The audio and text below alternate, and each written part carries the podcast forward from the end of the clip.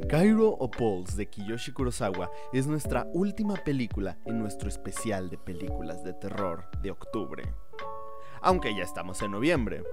Yo sé, pues tuve muchos viajes, me fui a Morelia, estuve en preproducción de un nuevo cortometraje, ya estamos en rodaje, por cierto, y no tuve mucho tiempo. De hecho, pues vean, estoy aquí en, mi estudio, pues no, he ni desayunado de tanto trabajo que tengo, pero de hecho ni siquiera pude encontrar un mejor lugar para los que están viendo esto en YouTube. Vean esta luz, ah, está horrible. Pero bueno, Cairo Pulse de Kiyoshi Kurosawa es una película de terror, uff, maravillosa, que es un gran adendum, es una gran alternativa a estas películas de terror que vemos año con año, que ya hasta sabemos cómo empiezan y cómo van a terminar, porque pues las podemos ver y decimos, ah, no, creo que tal vez no, ah, no sé se, son, se vuelven unas más del montón. Después de todo, el género de terror es, una, es un género que, del que se hacen el mayor número de películas por año, ya que también es uno de los más redituables, es uno de los que más llenan las salas de cine. Pero ahora vimos esta película distinta de terror asiático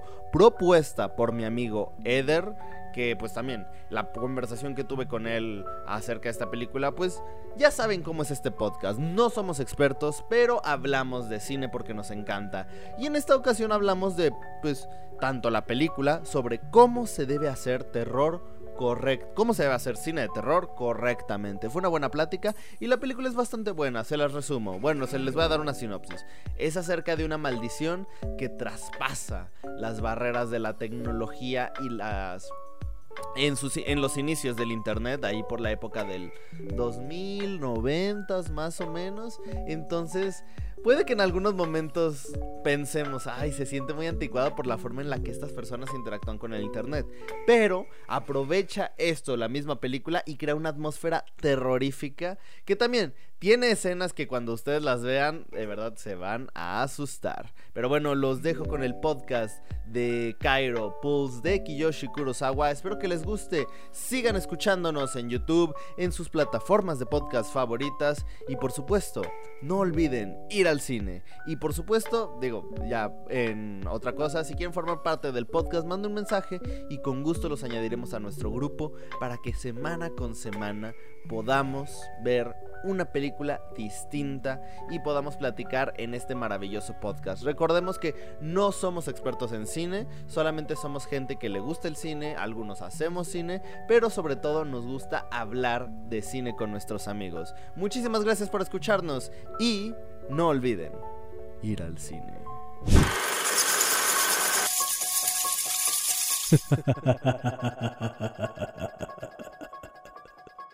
Bienvenidos al podcast de Cine Club. Hoy descubrirás tus mayores miedos. Acompáñanos a ver las historias más espeluznantes que hay. A partir de este momento, no puedes escapar.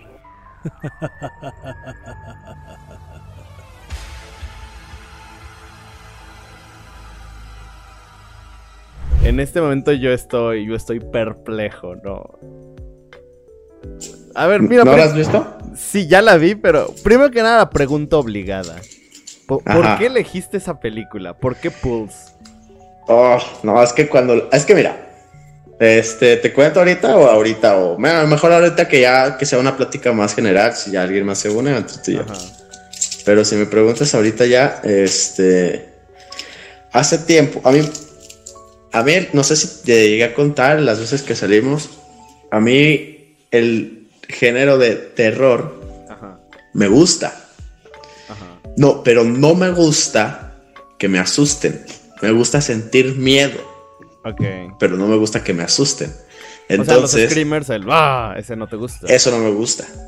Entonces, o sea, yo sé que a veces es de ley, como algo que te asuste, no sé, la persona espera un espectro y se cae un vaso que tiró el gato, esas cosillas. Eh, de repente, bueno, va. Pero no me gusta cuando una película se basa siempre en eso. Eso es lo que te va a dar miedo. Eso es lo que te va a dar miedo. Eso es lo que te va a dar miedo. Entonces, este, pues estuve hace ya tiempo, varios meses, este, pues acá viendo videos de, pues de terror y eso. Y encontré un video de un chavo, o sea, no sé, es un chavo de Estados Unidos, Ajá. en el que habla en su video de una escena en particular ¿De, esa película, de The Pulse, Ok. que es las, ¿se puede spoilear o bueno? Sí, sí, sí. Aquí, aquí no, no importan los spoilers. Todo, todo aquel que escena- nos escuche ya vio la película. Ah, bueno, es la escena en la que no recuerdo los nombres de los personajes y menos porque son japoneses, creo. Ajá. Uno, un tipo entra a un cuarto en un departamento y hay un sillón. Y cuando se acerca al sillón, detrás de él aparece una mujer que está Ajá. bajo las sombras y lentamente se comienza a acercar a él. Pero empieza a hacer unos movimientos muy raros y hay un silencio completamente. Bueno, no hay un silencio total, hay como una musiquita de fondo Ujú. Pero habla acerca de esa escena y como esa escena le gustó, lo impactó y todo. Yo dije, ah, la madre, pues esa película se ve chida. Ajá. ¿Cuál es? Pulse. Órale. Entonces, cuando contraté Movie, Oh, ¿tienes movie? película. Ya no, ya se me acabó la promoción. Ah, ah, ya. Pero, ya, ya no eres tan conocedor. Pero fíjate, no, ya no. No, y sí pude ver poquitas películas, pero sí lo voy a volver a contratar. Entonces, este, encontré esa película y pues dije, ah, la voy a ver, a ver qué onda. Ujú. Y yo también como que tenía esta, cuando empezó la película, como que me llegó esa sensación de que, de esas películas, no sé, voy a decir películas orientales, porque son de varios países, de miedo, que yo no he visto completa ninguna, pero he recordado así de, ay, me acuerdo que una vez estoy viendo como un pedacito de una película de, pero era como coreana, o sea, qué, y sí daba miedo, o sea, sí es un terror distinto al de Estados Unidos o al de Latinoamérica y así. Entonces, como que sentí esa sensación de, oh, esta película sí va a estar distinta. Y, y no mames, esa película sí me dio miedo. No me asustó, me dio miedo. Gran parte de la película porque usa silencios totales, así, o sea, no se escucha nada en varias escenas. Usa imágenes medio oscuras, eh, no, no alcanzas a ver qué, qué está pasando y todo el tiempo estás esperando este susto, pero no llega este susto porque no hace falta que te asusten. O sea, es eso, o sea, es como el saber, a la madre, ¿qué es eso? Y te da miedo porque sabes que no está bien. Entonces así pasan varias escenas con silencios y luego hay escenas en las que hay un silencio completo y se escucha una vocecita que dice help, pero en japonés. El Tasquete, tasquete. Tasquete. Ajá, y como suena, yo dije, ah, la madre, qué miedo. O sea, eso sí me dio mucho miedo. Entonces Ajá. sí, por eso te dije, eh, pues si vas a hablar de cine de terror, eh, pues ve esta película o habla de esta película. Y sí, cuando la vi dije, yo creo que sí entra en mis películas favoritas de miedo, si no es que mi favorita, porque pasó algo con una película anterior que me gustó mucho, que se llama The Babadook. ¿Ya has visto The Babadook? Sí, sí, sí. Es parecido, o sea, no hay screamers y hay miedo, o sea, también me dio miedo esa película, solo que el final como que o no la entendí bien, pero como que no terminó de encantarme. Y lo mismo pasó con Pulse. Ya al final ya estás viendo como que ah, ¿qué está pasando? ¿Qué es todo esto? Y entonces sí como que volví a verla en YouTube porque precisamente la vi y después se me acabó un movie y en YouTube está completa, subtitulada. Y la volví a ver y sí fue así como, ah, va, va, va. O sea, es una película que habla acerca como, pues la depresión, El los duelo. suicidios. Y es, un, es, es, un, es una nueva forma de ver a los fantasmas que hasta en vida podemos estar muertos, en vida podemos ser fantasmas. Entonces eso, eso me gustó mucho. Pero aún así al final siento que al meter esos efectos especiales como que no era la época y no le ayudaba y como que dices, ah, ah, ya como que cayó un poquito. Pero aún así me gustó la película, me gustó mucho. Entonces sí, por eso la vi, me gustó y dije, va, está chido. ¿Has escuchado el término terror elevado? No, Ok. cuéntame. Mira, ahorita hay un, hay un gran debate en y más que nada en Twitter, porque pues en Twitter es donde la gente le encanta pelear, sobre si el término de terror elevado es un término real que deberíamos estar asociando. Desde mi punto de vista, sí. Por ejemplo, está el terror, y el terror elevado es, te lo voy a leer para, para no caer en malentendidos. Los usuarios y defensores del término lo emplean para catalogar lo que ellos consideran como largometrajes que se engloban dentro del género de terror y que destacan por su complejidad temática, sus lecturas y por su presunta inteligencia. O sea, ¿cómo? por ejemplo, siempre se ha utilizado el terror para hablar de algunos temas sociales, de alguna carencia, hacer una crítica social, una crítica cultural al gobierno, etc. Sin embargo, el terror elevado lleva esa crítica junto con el terror un poco más allá porque no la hace tan directa. Hace uso de distintos recursos para que se tenga que analizar el discurso y que no sea como de, ah, mira, pues este monstruo Ah, está solo, es distinto, es porque pues obviamente es una crítica a que la gente odia lo que no entiende, lo que es diferente. No, no, el terror elevado va más allá. Es como por ejemplo Midsommar, o por ejemplo justamente The Babadook, o por ejemplo El Faro, o La Bruja, estas películas que tienen su discurso ah, aderezado con el terror, pero ese mismo discurso no te lo dan directamente. Tú tienes que analizar, pues, el, vestuario, todo lo, que, todo lo que ves dentro del cuadro, etc. Oh, o sea, es como. O sea, es la historia de terror que se desenvuelve en una situación de terror y el mensaje social está. Es más sutil todavía, o sea, no es tan así como tan directo. Ajá. Pero, a ver, ¿me podrías dar un ejemplo de uno que sí sea muy directo. O sea, por ejemplo, ahorita que mencionaste de, ah, es que no lo quieren porque es diferente. Ah, pues. se me ocurrió como Frankenstein. Ajá, justamente ese era el ejemplo que te iba a dar. Okay. Ajá. Ah, ok. Eh... Ah, ok. Ah, sí. Pues sí, entonces yo creo que Pulse entraría, ¿no? En ese terror elevado. Aunque tengo que decir algo de la película. Échale. Es muy complicado de ver. De verdad se me hizo muy, muy difícil de ver. Más que nada por ir siguiendo como... Es que hay demasiados personajes y hay tantos cambios de... Estás con unos, luego estás con otros y... Tienes que ir hilando las cosas. Ah... Pero se te hizo... Bueno, a mí se me hicieron muchos personajes. O sea, sí varios personajes. Es que... es que no quiero sonar... eh, ¿Cómo te explico? Eh, racista, pero los nombres y las facciones se parecen. Entonces a veces tenía un personaje que creí que era tal y no era tal. Y dije, ah, pero ¿quién es él? Espera, ¿qué no ya se había muerto? Ah, no, él es solo otro, chavo. Ah, ok. Igual eso sí me confundió un poco. No, no te preocupes, eso ya nos ha pasado con otras películas que vemos. Ah, ok. Pero sí, este... Pero si no, bueno, yo no vi tanto... También no se me complicó porque era este, bueno, la trama de el grupito de personas que están como trabajando en algo y se les muere un amigo y ellos empiezan a experimentar cosas.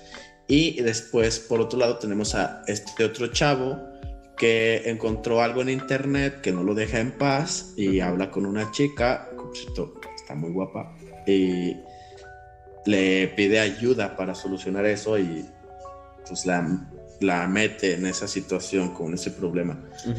Pero sí está un poquito complicado de ver por porque a veces no entiendes qué está pasando. O sea, lo del cuarto rojo, bueno, el cuarto así cerrado, no lo entendía al inicio, lo entendí más o menos a la mitad y ya la entendí. Vi un video en internet donde te explicaba un poco y después volví a ver la película y ya dije, ah, no, sí, es esto. Ok, es como la representación.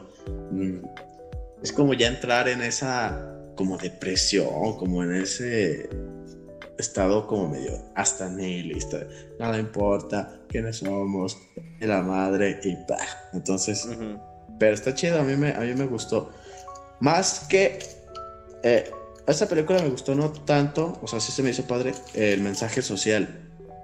pero lo que ya yo me quedo y fue lo que me atrapó esa película, pues precisamente fue por la escena que explicaba este chavo de YouTube. es como utiliza los, las escenas de miedo. O sea, las escenas de miedo no necesitan sí ayuda y sí está chida también la música tétrica y todo el pedo y la música que va escalando en suspenso. Pero, pero no sé, o sea, cuando estás solo en casa o y te da algo te da miedo así, no se escucha ni madres. O sea, el silencio es lo que más te da miedo. Ajá. O, o, y sabes que, por ejemplo, la vocecita esa que, que se escucha de la persona pidiendo ayuda, me recordó mucho a la voz de este de Satanás, por así decirlo, de este, ¿cómo se llama la oveja negra de The Ah, sí, de Black Phillip. De Black Phillip, porque no es una voz así de oh, centrado en el mundo de la... O sea, es una voz. De hecho, yo cuando escuché esa voz, la voz de Black Phillip, sí dije, si el diablo hablara, así sonaría. Ajá, porque a fin de cuentas. voces, así sería. ¿eh? El diablo debe tener una voz que, que te deba tentar. Ajá. Entonces justamente la, esa voz es muy, muy tentadora. sí, es una voz como... Que te invita. Ajá, que te invita, pero con calma y te va a jalar. Esa, yo dije, ah. Y en, en Pulse, este, la voz, pues no es como el concepto del diablo, pero sí es como la voz de un alma en pena. O sea, sí es como la voz de, de alguien que te está pidiendo ayuda, porque eso es lo que te pide ayuda, pero como alguien perdido, alguien, no sé, como un espectro, así, así sonaría un espectro. Entonces sí dije, ah, es que ahí sí le echan. O sea, yo creo que piensan más en eh, el ser que habla eh, y no tanto en, este, en intimidarte con, con un sonido, como en este caso la voz y, no sé, son varias cosas que rescato de Pulse que dije, oh, eso está bien chido, no manches, eso está bien perrón, oh, eso sí da miedo, oh. y, y, pues sí, a mí me gustaría algún día hacer como una película de miedo, en donde que todo se lleva a cabo como en un convento de monjas. Y precisamente las monjas, bueno, son como en Hasta el viento tiene miedo. Algo así, pero es que, o sea, haz de cuenta que me, me, gustaría hacer como una película. Es más o menos tengo como que media, este, una idea de cómo quiero que se desarrolle la trama. Que sea una chica, la protagonista va a ser una mujer que, este, que es como, es agnóstica, o sea, no niega a Dios, pero tampoco lo sigue, o sea, y, y lo cuestiona mucho hasta el punto en el que es pretenciosa, es grosera, es es este, altanera incluso. Entonces, ella en su deseo de seguir investigando y seguir demostrando que esto y que lo otro, poco a poco se aleja tanto de Dios que comienza a acercarse al diablo. Pero como ella no va a acercarse al diablo si ella no cree en Dios y si para ella no hay Dios, no hay diablo. Entonces, ella entra este, no sé si entra bien o entra nomás por investigación así, pero termina entrando, termina más bien como irrumpiendo, este, invadiendo un espacio religioso. En cierta época del año en el que se les permite a, cualquier ser irrumpir, o sea, cualquier entidad, buena o mala, irrumpir en ese lugar. Ok, ¿sabes qué? Aquí ya te voy a interrumpir porque te pueden robar la idea, tranquila. Sí, bueno, total, para no ser acá tan específico, quiero hablar acerca como de una mujer que al alejarse de Dios se acerca al diablo y por su deseo de investigar descubre cosas que la neta le van a cagar la vida. O sea, sí va a haber un final en el que ella no me gustaría que muera, pero le va a cagar la vida. Entonces, sí, eso me gustaría. Pero primero, tengo que aprender a hacer, a, escribir un guion. Ya después te lo mando.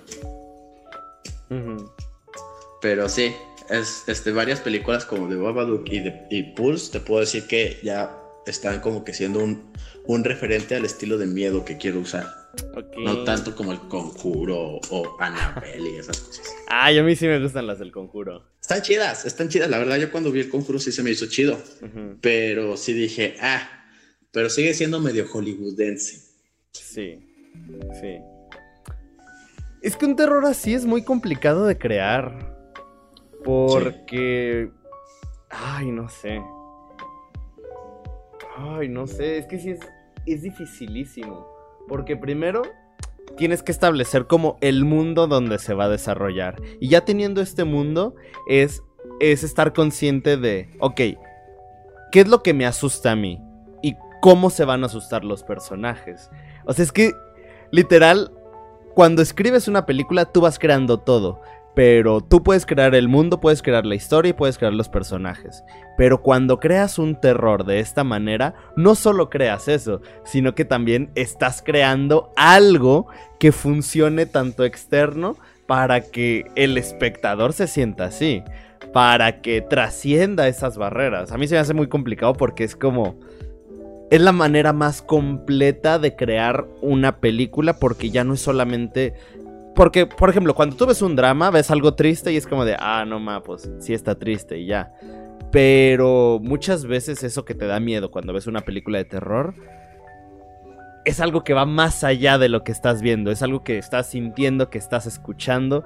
Entonces, mezclar todos esos sentidos en en esa en ese miedo, es complicadísimo. Es como, bueno, no sé si sea igual, pero o sea, ese terror que tú llevas al mundo ficticio que estás creando para tu película, cómo sacarlo para que asuste a los demás, porque, o sea, mucha gente ve una película de terror y dice, ah, oh, no, no manches, sí, sí me dio miedo, sí me asustó y todo el pedo y así. Y cinco minutos después ya se van a dormir y duermen como bebés. Entonces es como que eso que, ah, fue del momento, fue de, uh, qué, qué pedo, oh, qué loco. Y ya, te duermes. Pero, pero, o sea, pocas veces, muy pocas veces he escuchado personas que dicen, oh mames, yo vi esta película y neta, no pude dormir. A mí nada más me ha pasado que no he podido dormir y no fue con una película, fue con un video y fue el video del amor. Entonces, o sea, es un video bien X. Pero fue cuando en sus inicios, fue en su auge. ¿Cuántos años tenías tú en esa época? No sé si fueron los inicios de ese video, pero. O sea, yo estaba en la, en, la escuela, si acaso en la secundaria entrando, pero yo estaba en la escuela. Aparte, ese video es muy viejo. Eh, y sí lo. O sea, fue cuando empecé a ver el video. Y sí, o sea, ni lo terminé de ver, vi como la. No sé si fue la mitad. Y eso fue así como de oh, no mames, no, no mames, qué pedo, no. Y ya esos segundos que vi fueron suficientes para no poder dormir, o sea, ese día, y lo vi en la tarde, no lo vi en la noche. O sea, para ya no poder dormir porque lo tenía en la mente, en la mente, en la mente, en la mente. Y dije, ah, qué pedo. Y nada más, o sea, recuerdo a un amigo que me dijo que no pudo dormir como dos días después de ver este eh, eh, actividad paranormal, la primera. Entonces sí fue como que, ah, pues, o sea, yo no la había visto y, y ya después la vi y, sí me gustó, sí dio miedo, pero pues a mí no me dio tanto miedo como él. Pero sí fue como, ay, qué chido cuando una película realmente está haciendo muy bien su trabajo, una película de miedo que ya no deja dormir a la gente, o ya es pedir mucho, ya es como de, eh, ya, no te pases de lanza, o, o, o qué será? O sea, ¿sí será un muy buen trabajo? O ya es como de, a ver, te pasaste. no, yo creo que es muy buen trabajo. Digo, a fin de cuentas es, es terror. Funciona para eso. Y el hecho de que la película funcione como para que tú estés sintiendo ese terror. Es como, las películas funcionan para hacernos, eh, para ayudarnos en este viaje, para conocernos y y este tipo de cosas. Entonces, si una película de miedo después te sigues teniendo ese sentimiento, pues hizo bien su trabajo. Sí. Sí. Entonces me gustaría algo así. Creo que o la. Sea, sé que a lo mejor es muy ambicioso, pero si se puede, chido. La única película. Creo que solo ha habido dos. Dos películas. Y una ni siquiera es de terror. Que no me dejaron dormir. La primera fue la de Cloverfield, cuando yo era muy chiquito. La clásica de Video Man, de... ¿Cómo? Sí, sí, la primera, la de cámara en mano. Ajá, cámara en mano. Sí, la fui a ver de chiquito y. Y no sé, desde ese día yo sí empecé a tener como miedo de que algún monstruo fuera a invadir el Pero mundo. sí pensabas así como veías así de no manches, o sea, algo voy a escuchar o eso es lo que te da miedo, un monstruo gigante. Sí, sí, sí. No, y aparte, varias veces seguí soñando con que un monstruo gigante atacaba como la ciudad y cosas así. Entonces era de que de verdad no podía dormir porque, digo, la, en, la casa de mi mamá está frente a un hospital.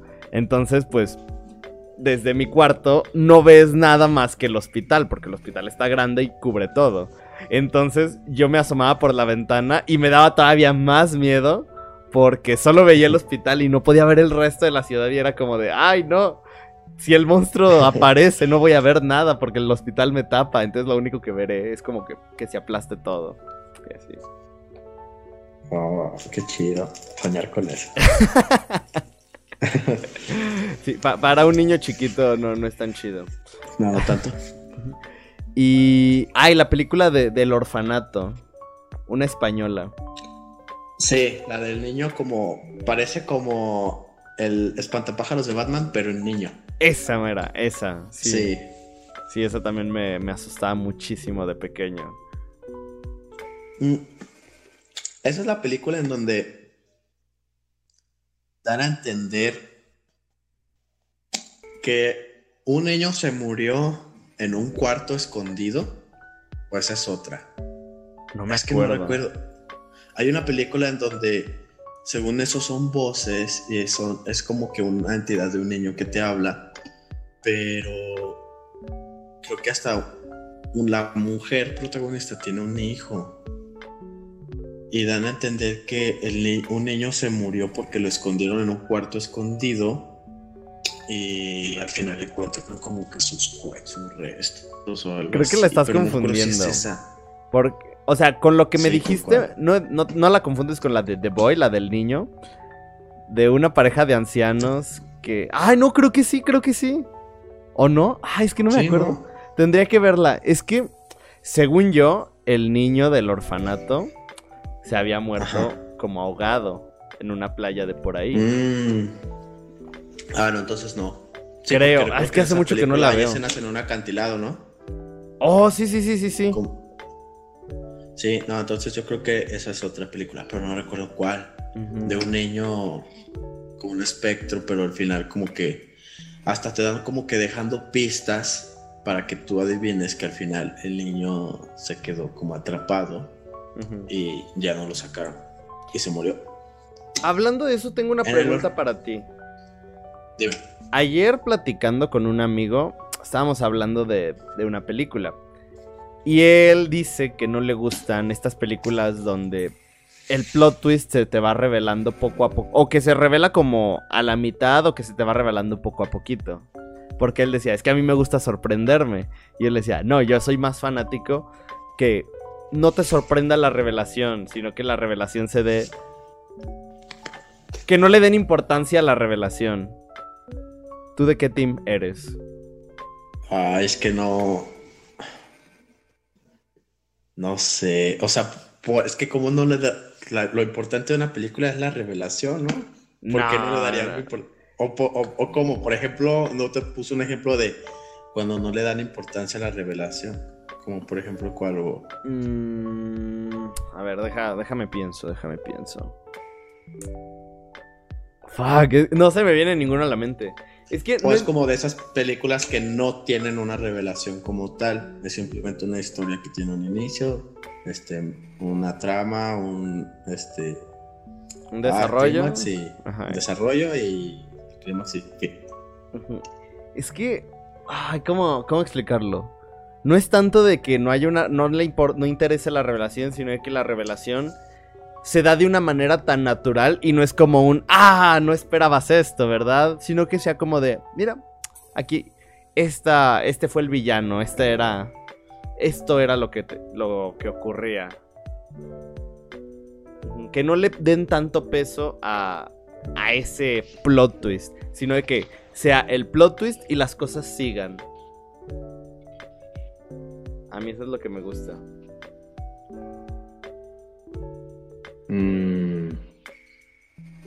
Pues no sé, yo creo que dependiendo, o sea, si las dos son buenas historias, tengo un buen final o una buena revelación o no, no sé, yo creo que... Mira, por ejemplo, te puedo decir, yo soy más fan de, de que sea una revelación acá al final de, ah, no manches, sorprendente, si se hace bien, porque eso me gusta. Por ejemplo, yo cuando vi Los Otros, no me esperaba el final y me gustó. Y dije, oh, qué chido. Y esa sensación se agradece. Este, pero, por ejemplo, esta película que te digo, ni siquiera sé cuál es, pero la voy a usar de ejemplo. Eh, o sea, yo me la del niño de que, se la del niño de ajá perdido como en el cuarto secreto ajá o algo así. Algo como que, ah, no, no te creas. A ver si con esto recuerdas, o si tú sabes cuál es.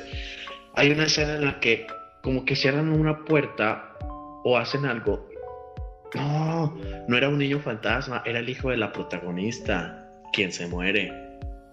Entonces la trama va como que ella lo busca, pero creo que ni siquiera ya sé si era terror o si era nada más drama. No, si era terror. Espera, espera, espera, pausa, pausa, pausa, pausa. No es acerca de una chica. Ah, espera. No, déjame la cocleo. Creo que ya la encontré, creo que ya la encontré. Ah. Creo que ya la encontré. A ver. Eh, ya, ya, creo que ya sé cuál, ya sé cuál. Dame, dame un minuto, un minuto. Creo que. Ah, es que, Eh, ¿cómo se llama? A ver. Eh,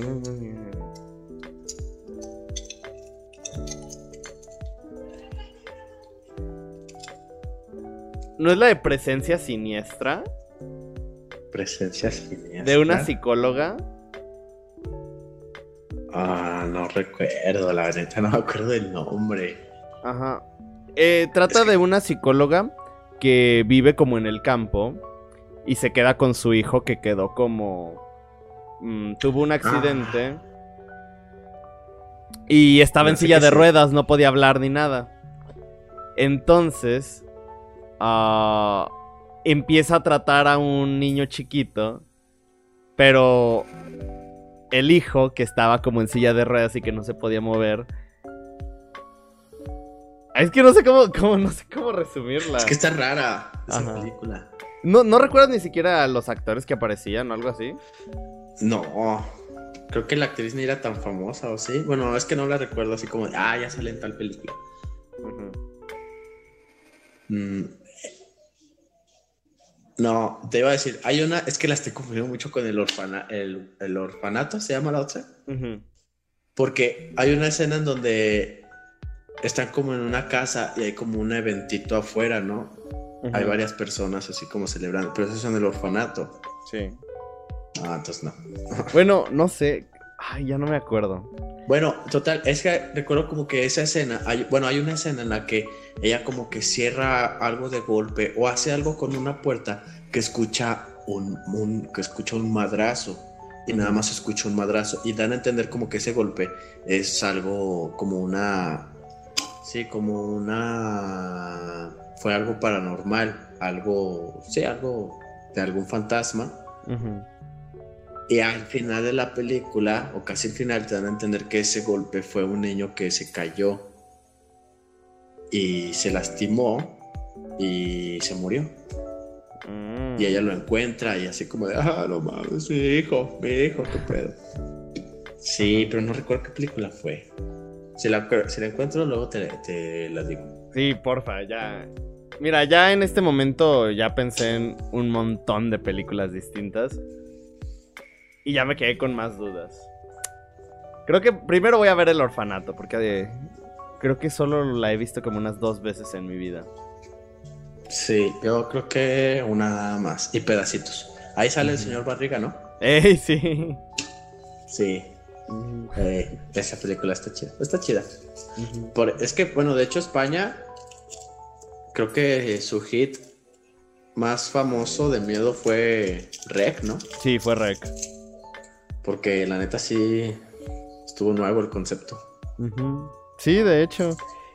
Incluso, ahorita, no sé si ya salió, pero hay un documental que sacaron sobre, pues, todo el impacto cultural que tuvo la saga de Rec. Y en el Festival de Cine de Morelia pude ver la nueva película de Jaume Balagueró, uno de los creadores de Rec. Es una película muy rara. Porque no, no, es tan buena, pero a mí me encantó. Es acerca de una chica que baila en clubs nocturnos para hombres. Y pues por alguna razón termina con, una con un maletín lleno de droga, entonces la mafia española la busca. Y llega a hospedarse a casa de su hermana y hay una trama paranormal respecto a unas brujas que quieren revivir a un dios.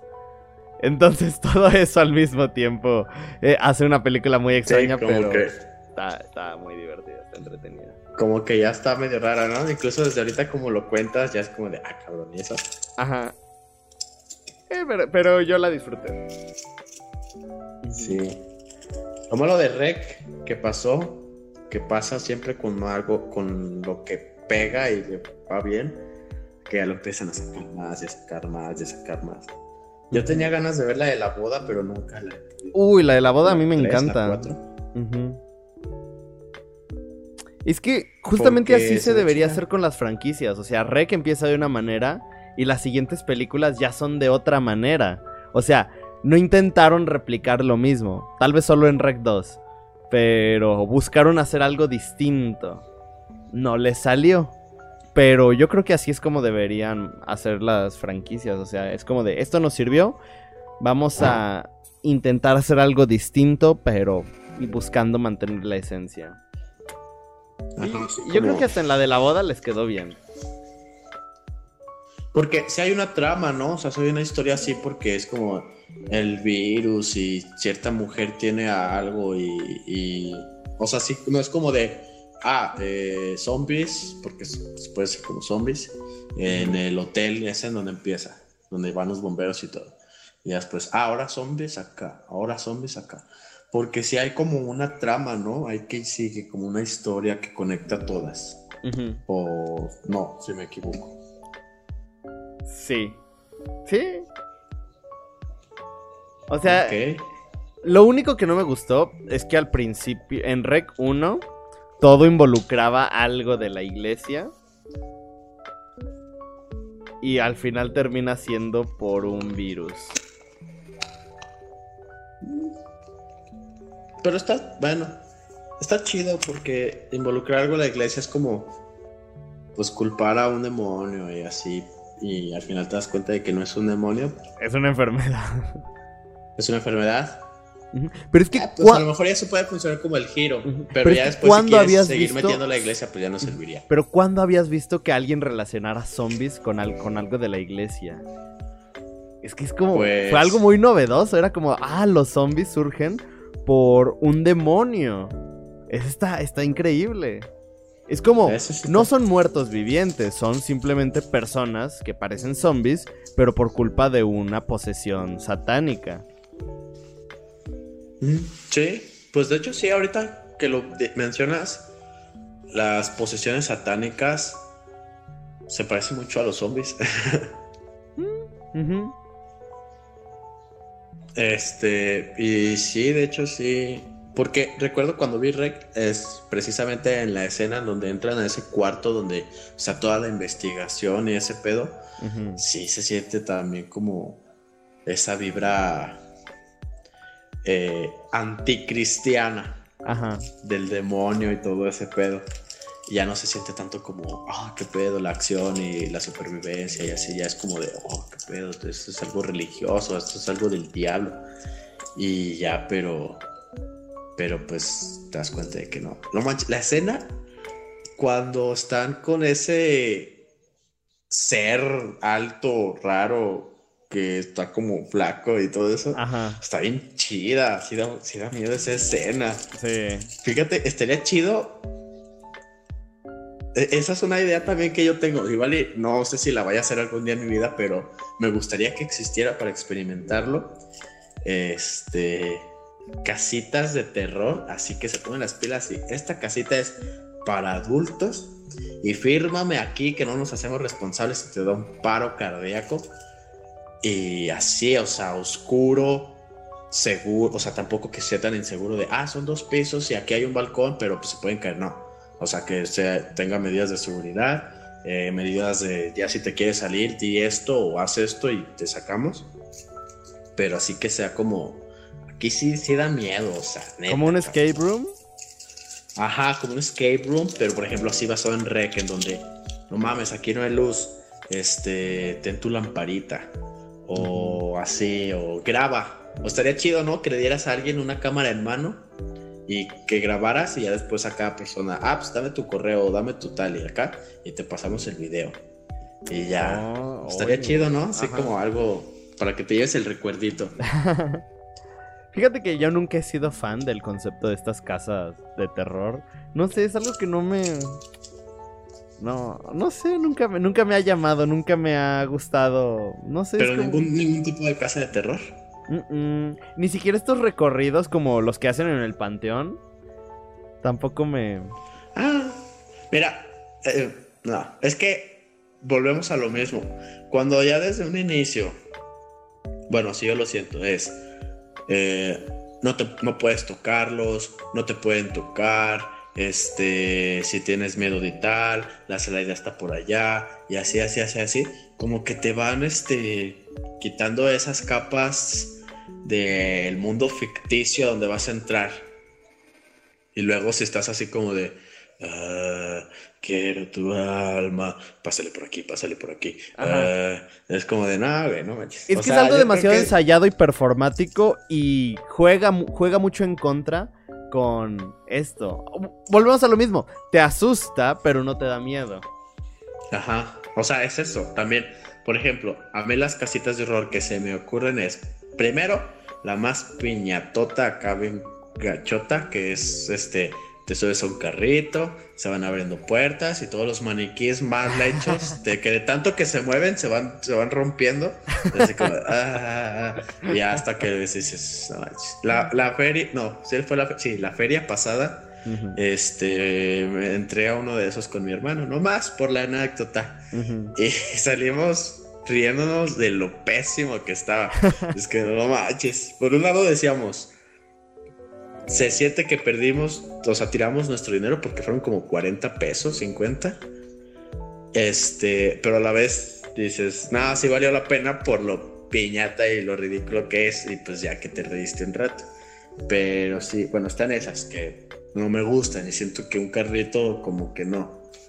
Este, están las que también es de que es un recorrido todo el tiempo y son como jaulas y ¡ah! ¡ah! pero todo está encerrado o sea es un pasillo donde todo está encerrado y o son máquinas que no se mueven más hasta cierto nivel o son personas pero que están encerrados Ajá.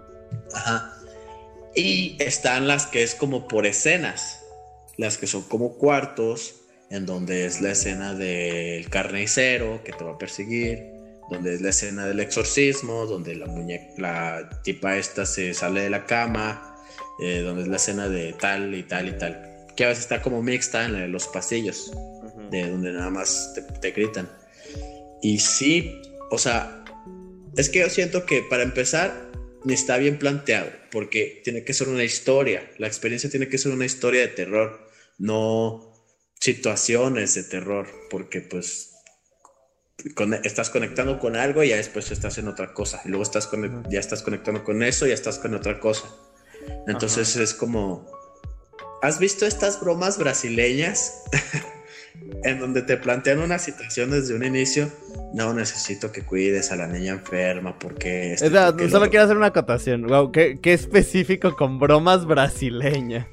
Es que son brasileñas. Ah, ok. Pero es así como las encuentras en internet y la mayoría son así son como, de Brasil. Oh, cole, tu bola, y así. Es ok, ok, ok. Entonces, hay varias, he visto varias y están chidas porque quién sabe cuánto dure realmente la broma a esas personas. A lo mejor dura hasta media hora.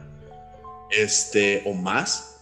Pero nosotros nada más vemos 10 minutos, 15 y para varias personas. Entonces sí es como... Eso está chido porque si te están metiendo en una situación real, sea cuidar a una persona, sea este un este un hospital o X lugar. Y poco a poco te vas dando cuenta de que te metiste en algo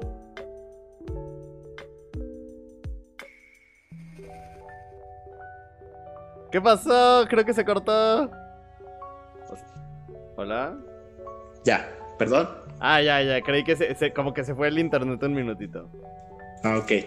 Este, está chido porque entras a una casa y te plantean una situación que va a ser la misma historia todo el tiempo, pero al final ya va a ser en una situación así horrible de que ya todo se fue al churro y, y necesitas correr por tu vida.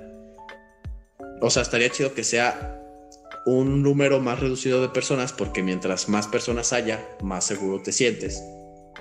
Y que incluso hasta utilicen actores que se involucren como este como invitados, como como pues sí, como personas normales que pagaron por el boleto, pero que al final de cuentas también sean actores. Entonces, pues sí, puedes plantear la situación de un exorcismo en donde que renten una casa para llevar a cabo eso, una casa grande, este, no sé, que sea como en un hospital abandonado, que presten, o en un parque, que lo cierren exclusivamente para eso. Entonces, o sea, sí, que no sea, pues que piensen en algo que da miedo, eso es lo que voy, o sea, realmente que te da miedo. Cuando sabes que algo no está mal y ya no sabes en qué pensar o a dónde ir o qué ver o qué no ver. Y pues lo demás es como asustarte, asustarte, asustarte, asustarte.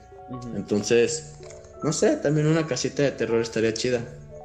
Hasta he pensado cómo llevaría... ¿Has visto el exorcismo de Emily Rose? Nunca la he visto completa. Está chida, me gusta más al final. La escena del... De, del... Ah, ¿Cómo se llama? ¿Por qué se me olvidan tantas palabras ahorita? Del granero ese, el establo. Es un establo más bien. La escena del establo está chida. Me gusta. Y hasta pensé cómo podría llevar a esa escena a una situación en una casita de terror, resolviendo todos los detalles técnicos y visuales y lo que tú quieras para hacerlo chido. Entonces es como de, ah, es que no le, falta un equipo creativo a las casitas, a las casitas de terror. Siento que dinero tienen, unas más que otras, pero no sé, falta, falta lo creativo, falta la, la, sensación esa de miedo, cómo llevarla a cabo. Y lo mismo siento que pasa con algunas películas y, pues ya. De series no sé, siento que series es muy difícil de llevar. Creo yo que si hiciera una casa del terror, más que hacer como una historia, plantearía como el escenario. O sea, lo haría lo más parecido a un escape room. Sería como... Este es lo que necesito que hagan y a partir de esto ustedes vayan desarrollando pues todo eso. Y ya obviamente ah. pues yo yo pondría las cosas para que se fueran desarrollando de esa manera. Digo, aunque mira, tampoco nunca he sido tan fan de los escape rooms. Se me hacen... Es que no sé, no me gustan las cosas tan... tan interactivas y tan inmersivas. No soy fan de eso, la verdad. Ah. por, eso las, las casas del terror y los escape rooms son cosas que es como... no, no, no, no, no, no es mi... No es mi tipo de entretenimiento. O sea, no es porque no te gusta el terror o eh, la intriga o así, simplemente es como de, nah, no me pidas hacer nada. No tanto eso, es como que... Ah, no sé, no, no sé, no me, no me gusta la interacción, es que... Ah, no sé. Es que la interacción, si te fijas en ese tipo de eventos, es como tan universal, es como lo mismo para todos y a mí me gusta que algo sea más personalizado para ti. Creo que. Ah, es que qué triste que hoy no está Mora. Es lo mismo que ocurre con las películas interactivas como de Netflix. Que si tú te das cuenta, pues realmente no son interactivas. Porque pues cualquiera puede llegar al mismo resultado. Simplemente te dan las opciones. ¿Sabes dónde, ¿Sabes dónde encuentras un verdadero juego o una experiencia totalmente interactiva y personalizada? y aquí sale de mi versión ñoña. Jugando calabozos y dragones. Ah. Ajá. Ah, sí. Eso es totalmente interactivo porque tú vas decidiendo el curso de la historia. Bueno, el Dungeon, el dungeon Master y, y los jugadores también. Eso sí, ¿eh? Hazla. Sí, ninguna experiencia se ha asimilado a, a jugar calabozos y dragones. Bueno, juegos de rol, ese fue. No lo terminamos, pero sí, hasta estuvo chido. Siento que me faltó entregarme más. Como si en un, un, tiempo, un momento sí medio es como de, ok, qué pedo. Pero eres actor, ¿cómo te da cringe? No, o sea, bueno, no me dio cringe mi actuación. Ah. me dio cringe como ciertas, no sé, ciertas acciones y ciertas maneras de hablar. Y yo dije, ok, bueno, va. O sea, me faltó entregarme. Eso sí. Pero sí dije, ah, está chido. O sea, sí me divertí. Pero pues ya, ya no volví a eso. Pero sí, está, está chido. Ajá. Está chido los juegos de rol. Mora y yo, un tiempo, sí, era de que cada viernes nos vamos a jugar, a, a juntar a jugar Calabozos y Dragones. Y empezamos muy bien, roleábamos y le creamos la voz al personaje y todo, pero luego invitamos a más gente y todo se volvió tan monótono donde ya nadie actuaba, ya nadie... Y era como de, ah, es como... Pues, no, lo chido es que es rolear y... Y eso, o sea, rolear de verdad. Es que necesitas como como cierto grupito de gente, o sea, no, sé, no puede ser con cualquier persona. Necesitas encontrar ese grupito con el que digas, ah, huevo, estos sí se entregan, estos sí, este, sí le echan ganas, estos no se escaman por algo o así. Estos no, incluso estos no exageran tampoco. Ajá. O sea, son varias cosas que tú dices, ah, ese, por ejemplo, ese día estaba con un amigo que ya tenía mucho que no veía, y fue Salma, y fue otro amigo, y fue una persona que no conocía. Entonces siento como que no fuimos el grupito ideal, Ajá. pero, pero dije, ah, está chido con alguien que acá me la lleve o un grupito de personas acá, pues estaría, sí estaría perrón. Pues ojalá, ojalá se arme algo así, cuando, cuando Mora vuelva y cuando tú vuelvas de, sus respectivos viajes. Va. ¿Cuánto tiempo te vienes con este podcast? en diciembre cumplimos dos años. Yeah, qué chido. Qué chido. Entonces sí. ¿Cada cuándo lo hacen?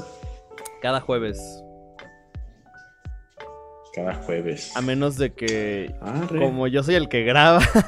a menos de que yo tenga un viaje o una cita. Mm, o una cita. Ajá. Entonces. Así que, mira, te darás cuenta de que yo viajo más de lo que salgo. Ah, pues está bien. Como que pues solo en tu casa, solo en otro lugar, pues es, lo que le decía a, a, precisamente a, a, no, es que me acuerdo que se lo dije a esa persona y le dio risa, pero sí fue como, no mames, güey, ¿por qué piensas así? Y dije, ¿qué? A, a esta persona innombrable. Yo la, conozco. Innombrable. Entonces, Sí. ¿La que me gusta? Te encanta esa persona. Ah. ok, ok, ok, sí. ¿Qué le dijiste? Le dije, ah, pues, o sea, yo como tengo esta espinita de viajar mucho, este, dije, no manches, pero pues ya, con que sea en otro lado, porque hablaba de que quería ir a Europa, no me acuerdo qué parte de Europa, y pues yo, pues a otros lados, ¿no? También Europa. Y yo le dije, pues lánzate. Y me dice, no, es que qué pedo, esto planearlo bien así. Le dije, no manches, pues tú vete y ahí si te duermes en la calle o en una banqueta. Y dije, ¿cómo no manches? ¿Cómo va a dormir en la calle? No, que te dije, de que te duermas en la calle, en una banqueta, aquí, a que duermas en la calle o que andes pidiendo dinero allá, pues estás pidiendo dinero en, no sé, en Ámsterdam. En Ámsterdam. O sea, pedir dinero en Ámsterdam. Y es como de, no, no manches. O sea, como que no le gustó esa manera de pensar. Pero dije, eh, pues está chido. Es algo así como la mentalidad de mochilero, ¿no? O sea, a lo mejor no tanto pedir dinero, o a lo mejor sí. Pero es como de, mira, no quiero lujos, solamente quiero conocer. Por cierto, esta persona vi que está yendo, bueno, vi que fue una vez a las presentaciones estas de cine que están haciendo creo que en la casa en Carran, en la casa de la cultura. Que es como el cine de terror, ¿no? Ya se acabó, ya se va a oh. acabar. Ya, ya se acabó, acaba de terminar. Ahí fue cuando yo quería meter uno de mis cortos, pero me di cuenta de que no tengo ninguno de terror. No, es que ese no es terror, es que ese es suspenso. No tengo nada de terror, nada, nada, nada. O sea, tengo. Es que tengo uno de terror. Pero como fue mi primer corto. Escrito, grabado, editado y actuado por mí. Me, me dio como Casi como escrito, dirigido, protagonizado y producido por Tommy Wiseau. Eh, ándale, ajá. Y aparte lo hice en 24 horas. Lo hice en 24 horas, desde que lo escribí hasta que lo terminé de editar pues al final pone eso en los créditos. Sí, sí lo tiene, sí lo tiene, pero igual. En 24 horas, para que diga la gente, ah. ah, con razón está tan culero. y sí me dio ganas, me dieron ganas de meterlo, pero pues, no sé, me, me dio, me dio, me dio penita. Porque mira, tengo ese. Pues ya otro año será. Tengo, tengo pues thriller, suspenso, pero me da cuenta que no tengo nada de terror. Así que después de este de comedia, Ah, ya, ya haré algo más, más de terror. Seguiré, o sea, sigue terror después del de comedia. Ajá, y ese va a ser el último, con ese cierro. Bueno, no, falta el de terror y algo LGBT. ¿LGBT y eso? Es que ya tengo los dos guiones escritos. Ah, ya tienes una historia acá. Ya. Y ya aquí, sí, ya. Hay muy buenas historias LGBT. Ajá. Y sí, ya, ya tengo ahí los guiones. A ver, al rato te los. No, creo que. Creo que el LGBT tendría que buscarlo porque lo escribí así un montón. Pero luego te los mando para ver qué, qué opinas. Ok. Bueno, solo el LGBT es mío. El que es de terror lo escribió Mora. Mora. Ajá. Pues bueno, pues Mora siempre escribe todos mis guiones. Yo creo que hasta ya Mora ya debería salir en tu imagen de canal de YouTube, así contigo en la claqueta. No le gusta. Merece estar en esa foto. No le gustan las fotos. Ah, bueno. sí. Ay, pero. Pues, Pulse. Así fue la película. ¿Te gusta? ¿Has visto otras de terror asiático además de Pulse? Mm, no, te digo, he visto escenas de películas, o sea, de esas veces como que estás viendo en la tele o te salen escenas en YouTube de escena de la caída del balcón de la película tal, de tal, y son asiáticas, y si dices, ah, la madre, o sea, hasta con que veas una escena, la notas diferente, como que es un miedo distinto hasta que el, que ellos manejan. He, he visto, es más, hasta los, los challenge de terror japoneses están bien pasados de lanza. O sea, si es como que algo que aunque tú por más que digas, eso no es cierto, eso no existe, no pasa nada o así, este, no lo haces, güey. O sea, no lo intentas. O sea, no es un Charlie Charlie, ¿me explico? Sí, sí, sí. ¿Has visto, por ejemplo, ese del muñeco que tienes que dejar como en una tina con tus uñas y sangre, lo descoses y le metes uñas y sangre tuya, y lo dejas con un cuchillo y te tienes que ir a esconder. Ese, ritual sí no me lo no me suena. Bueno, te lo cuento rápido. Uh, si mal no recuerdo, es acerca. Eh, es como te encontré, o no sé si tiene siquiera nombre el ritual. Total. Eh, para empezar tienes que tener una bañera. O sea, ya no solo para gente, gente rica. Es gente pudiente, ajá. Este, eh, bueno, no sé si también se puede en un lavabo, en un lavamanos, pero bueno. Este, total, haz de cuenta que tú tienes un muñeco de peluche. Tiene que ser peluche porque lo vas a abrir. Eh, entonces, vas a jugar como unas escondidas con ese muñeco. Y tienes un cuchillo o algo punzante, es algo punzante, creo. Entonces, este, para empezar, tú lo tienes que encontrar primero. Lo dejas ahí en la bañera y le cierras y te vas y cuentas unos segundos este donde te vas y después regresas con esa cosa punzante y le clavas en el corazón, en el pecho y le dices, "Te encontré." Entonces, ahora le vas a hacer que el muñeco te busque a ti. ¡Hala! Lo le abres el pecho. No sé si eso lo tienes que hacer al inicio o ya cuando es su turno. le, como que lo descoses del pecho o de una parte lo descoses y le vas a poner como unas cuantas uñas tuyas y le vas a poner poquita sangre tuya y lo vas a cerrar y le vas a dejar eso y le vas a dejar ese objeto punzante y le vas a decir, ahora te toca y lo dejas ahí y te vas a esconder. Y tiene que esperar unos segundos. Y según la gente o según las historias, vas a escuchar que ese peluche sí te está buscando. Pero para salvarte de que te encuentre, ahí creo que tienes que tener sal o algo no recuerdo, algo tienes que para cuando se acerque a ti, se lo avientas y le dices, te encontré otra vez o, o aquí estoy. Algo le dices para que no te haga nada. Está medio fumadona, pero, pero pues por más que me digan, ah, tú no crees, güey, no, no creo, pues, pero no lo hago. ¿Me explico? Ok, ajá. No lo intento. Y sí, esa es la de el muñeco, maldito. pues ya, ya, ya quedé intrigado. Voy a, voy a buscarlo. A ver, a ver qué tal. Y si algún día llego a tener una tina, tal vez me anime. ¿Conoces a Tree Line? Sí. Ah, lo vi en un video de él. Ah. En donde son varios como challenge de miedo. Ah, ok. Ah, más fácil. Lo encuentro más fácil. Va, va, va. Así es, mi estimado amigo. Entonces, ya para concluir, ¿cuántos Eder puntos le das a. Espera, tengo una duda, ya para terminar. Si era esta película a la que te referías, porque hace rato vi que había un remake. Hay un remake estadounidense de Pulse y de otra película que precisamente quiero ver, que también es japonesa, en donde es como un fotógrafo. Que también vi y hay un remake. ¿No, es la de Old Boy?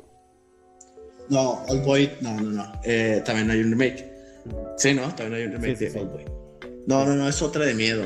No recuerdo. Ah, es otra película de miedo japonesa. Igual te las voy a pasar y te voy a decir, mira, hasta esta está y también hay un remake. No voy a hacer remake porque vi una escena del remake de, según eso, este, las apariciones de los fantasmas. Ya ves que dejan como una mancha negra. Sí. Los espíritus. Eh, se ve horrible. O sea, ya computarizado y todo el pedo. Y nada, se ve bien gacha. Entonces dije, nah, no lo voy a ver. No hace falta. Ya vi chido. Pero sí, hay un, hay un remake de, de esa película. Ah, ok, me, pues alegra por lo menos pasó con El Aro, ¿no? Sí. Pero El Aro tiene entonces una película japonesa. Sí. No la he visto. Y El Aro fue popular y fue buena. ahí la americana. Ahí sí yo creo que la americana le ganó a la versión asiática. Ah, ya viste la asiática. Sí. ¿Y qué le falta o por qué no es tan buena como la americana? Mmm... Ay, no sé. Yo diría que la americana me gusta más porque se arrie... Porque al ser más independiente, no, no era tan hollywoodesca. La original. Mm. Entonces era un terror mucho. Era un terror independiente gringo. Mm. Y la japonesa oh. era más. ¿Cómo decirlo? Más hay cómo se llama cuando más del promedio entre lo japonés. No era como esas películas de Ok. terror asiáticas que de verdad marcaban como la tendencia.